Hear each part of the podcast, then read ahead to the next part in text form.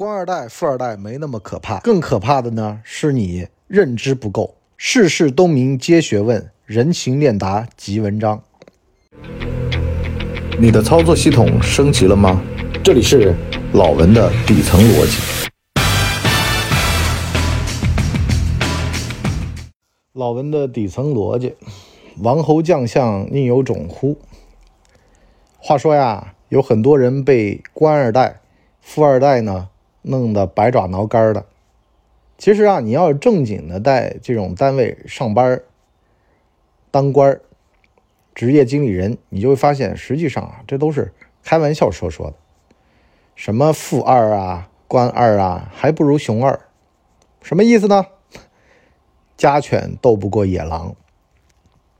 话说啊，有人就开玩笑说：“哎呀，你看那些家世背景好的，成功率相对较高。”实际上呢，你要真的拿这个图去看呢，会发现啊，是一个正态分布的曲线。中产也有，精英呢也罢，还有呢就是底层。你看那些老板嘛，里边家里面条件好的有，条件差的也有。刘强东对吧？宿迁出来的也高考状元。当然了，也有家里条件特别好的，比如说盐田港的董事马化腾他爹，开着奔驰来给他做账。再比如说马来法，马云他爹是吧？曲协的主席啊，然后呢，还有一个呢叫钟闪闪，当年的也是这个曲协大院的啊，都住在那儿。所以呢，他们院里面呢出了两个曾经的首富。这事儿说明什么呀？实际上啊，都不要去搞那种什么所谓的幸存者偏差，人的成功概率大差不差，都差不多。你一旦说出来有一个一。那必定呢有一个是零，都都是有对应的，所以呢，首先得跟大家讲清楚啊。那么你说别人的背景也好，别人的关系也好，实际上在职场当中，一旦这事儿说出来就不灵了，而且呢，有他也只能当做一张底牌，不打有威慑力，打了就没威慑力了。这事儿呢，就比如说啊，老公老婆俩人呢吵架。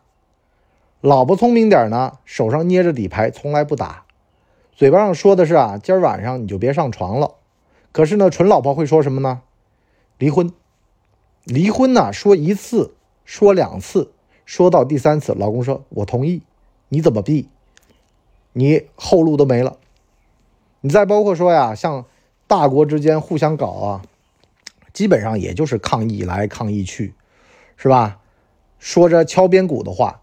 但是呢，从来不会动用实质的东西，比如说扔核弹了啊，扔核弹了，从来不会。其实也就是这么个道理，底牌握在手上就行。越是强的人，这底牌从来是越不用的，因为呢，一旦动用了底牌，那就代表着呢，要么就是一击必中，直接把对方搞死。比如说美国向日本扔核弹，是吧？这如果扔了没效果，或者是扔了把对方激怒了。这就是当年建文帝去杀这个这些王爷啊，杀错了，杀了最弱的那个王爷，导致到朱棣直接谋反啊！你要么就干最强的，是吧？把建文你当时应该干的其实就是朱棣，就是燕王，就是杀北京，但是他不敢，所以呢就导致到呢这个贻误战机，贻误再误，最后呢号称啊是去了南阳。所以说啊，这个很多的事儿啊，咱们就说。都是一个权衡机制。为什么中国古人说“王侯将相宁有种乎”呢？是因为呢，皇帝生的儿子呢，也未必呢就不打地洞；老鼠生的孩子呢，也未必就怕猫。这个世界上呢，总会有万一。而且呢，由于祖辈儿吃过亏啊，我就见过十几个企业家，不止一次在很多乱七八糟的场合。那因为呢，我是个夜班保安嘛。他们有的时候会叫我开门，对不对？顺带呢跟我聊聊事儿，啊，晚上散散步，刚好碰上呢，会聊两句。有的时候感叹说呀：“哎呦，希望子孙呐不要从商，啊，太累太辛苦。表面上看着好吧，实际上啊背地里都是血泪。你政府关系要处好吧，是吧？厂商关系要弄好吧。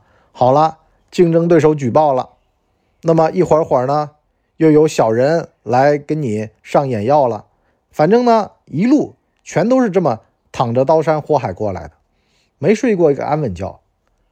晚上有的时候焦虑的不行，拿菜刀砍凳子，为什么呢？发泄内心的怨气、怒火，是吧？又有人背后给老子捅刀了，就这种。但是呢，食得咸鱼抵得渴，想要干出一番事儿，往上烧一烧，往前站一站，站到台前，这就是你要承担的代价。这也就是我说的呀，为什么那么多的企业家，他们希望他们的子女就是能够轻松点，是因为。他们吃过当中的苦，但是呢，不好意思，这个世界就是啊，你想获得更大的关注，得到更多的利益，那你就得承担更多的风险。所谓的“哼，能力越大，责任越大”，蜘蛛侠里面的原话。所以呢，这就是没办法的办法。成人的世界啊，千万得记得啊，没有说你又能得到 A，又可以拿到 B，拿到关注就没有隐私。这是亘古不变的真理啊！千万不要想的一出是一出，觉得两个好处两头都得占，这样的话呢，就会陷入到一种万劫不复的境地。所以呢，在这儿啊，就得跟大家推荐一下曹操的教子方法。五岁教曹丕呢去练剑，六岁呢就会射弓了。有人就说了，曹操这人太阴险、太狡诈，但是啊。说句实话，又有文采，谋略又强的，实际上就适合当政治人物。曹操就天生的政治家，而且呢，他还养出了两三代的政治家，像他儿子曹丕、孙子曹睿，都是个顶个的这个政治翘楚，能够把司马懿吃的死死的，这个很不简单。一代奸雄，曹操怎么教孩子的呢？他呢，就给他儿子立标杆：生子当如孙仲谋，袁绍、刘表俩儿子就是猪狗，啊，就豚犬。他原话是啥意思呢？实际上很简单，就是儿子要学学雄才大略孙仲谋。我希望你长大了那样。你呢，看看那俩啊，什么袁绍的啊，刘表的那俩儿子，那跟蠢猪一样的，是不是？还有刘禅，哎呀，都不行。啊，所以呢，要学好啊，不要学差。这个呢，就是阴险狡诈的这种学术。但是呢，反过来呢，也得仁厚宽爱啊，就是对百姓得有体恤之情。想当他们的父母官，那必须得站在他们的角度去思考问题。这叫借借叫啥？这叫向下兼容 啊。所以呢，也就是说明了一个问题了，好像是啊，你是统治着他们。实际上呢，他们也是仰赖着你，君民鱼水情嘛，是吧？父母官，父母官，做他们的父母要替他们做主张，所以呢都没那么简单啊，没有说一定之规。那么你说为什么这些官二代、富二代能够走出来的也很少呢？那是因为呢，一旦家里面骄纵了，基本上这人就废掉了。他呢是知其然而不知其所以然。这个幸福生活哪里来？他不知道，但是幸福生活他都过着了，就跟我家里俩儿子一样的。我现在，就我是个夜班保安嘛，家里没什么钱，可我老婆呢，有的时候都要求啊，说这小孩能不能让他们过上跟同龄人差不多好的日子。我都跟经常跟我老婆说，不要攀比啊。首先呢，咱们得夫有诗书气自华，人呢得有自信啊。反过来说呢，就是学习习惯得好。是吧？前提是什么呢？不要花太多的精力在乱七八糟的这些繁文缛节上面。你就比如说，衣服怎么搭配啊？你就比如说，吃要吃的多金贵。这其实啊，古人都有说法的。我呢也总结出来一套，跟大家分享分享啊。首先呢，像我大儿子，我就有个教训：吃东西啊，切太细了，切太细呢，这牙容易烂。这东西放嘴巴里吧，这个没怎么嚼。然后呢，就含在嘴里，牙呢就在糖水里面泡泡烂掉了。所以呢，大儿子这牙就一直不好。所以呢，到了二儿子，我就给他吃肉，蛋白质啊，咬着吃，嘴巴里没多少糖，所以呢，牙特别好。那么你再包括说，多穿衣服，少穿衣服，添衣加衣等等的啊，就是不要让小孩吃太饱了，也不要让小孩呢穿太暖了，这都是个问题，就是要讲究个度。你看清史稿啊，人家努尔哈赤他们都知道啊，这个清兵入关的时候，人家其实有很多人就说呀，这就是老朱家作为暴发户和努尔哈赤他们家作为报仇这个贵族的区别，就至少吧，人家家里面这个家风不一样，努尔哈赤家里面家风还是比较好的。比老朱家好多，老朱家真的是破落户出身，所以呢，后代里面那么多奇葩，是吧？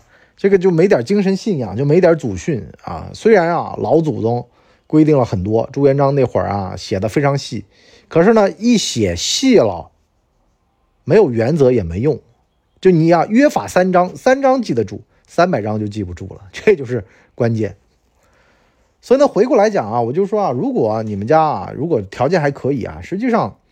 保持三分饥和寒，啊，让小孩呢，就我见过的很多啊，混的有出息的二代，多多少少其实都是家里面严厉要求的结果。啊，现在不是有个说法吗？就生子当如郭麒麟嘛。实际上啊，郭麒麟他们家的这个家风啊，他爷爷呢是警察，所以呢很有正义感的一个家庭，家风比较正。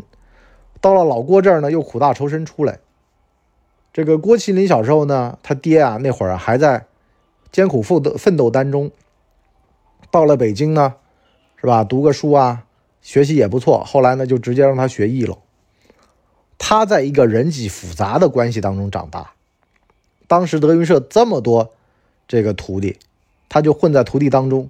如果不会做人呢，这么多的徒弟啊，在里边他肯定没好日子过，人际关系肯定不好。所以呢。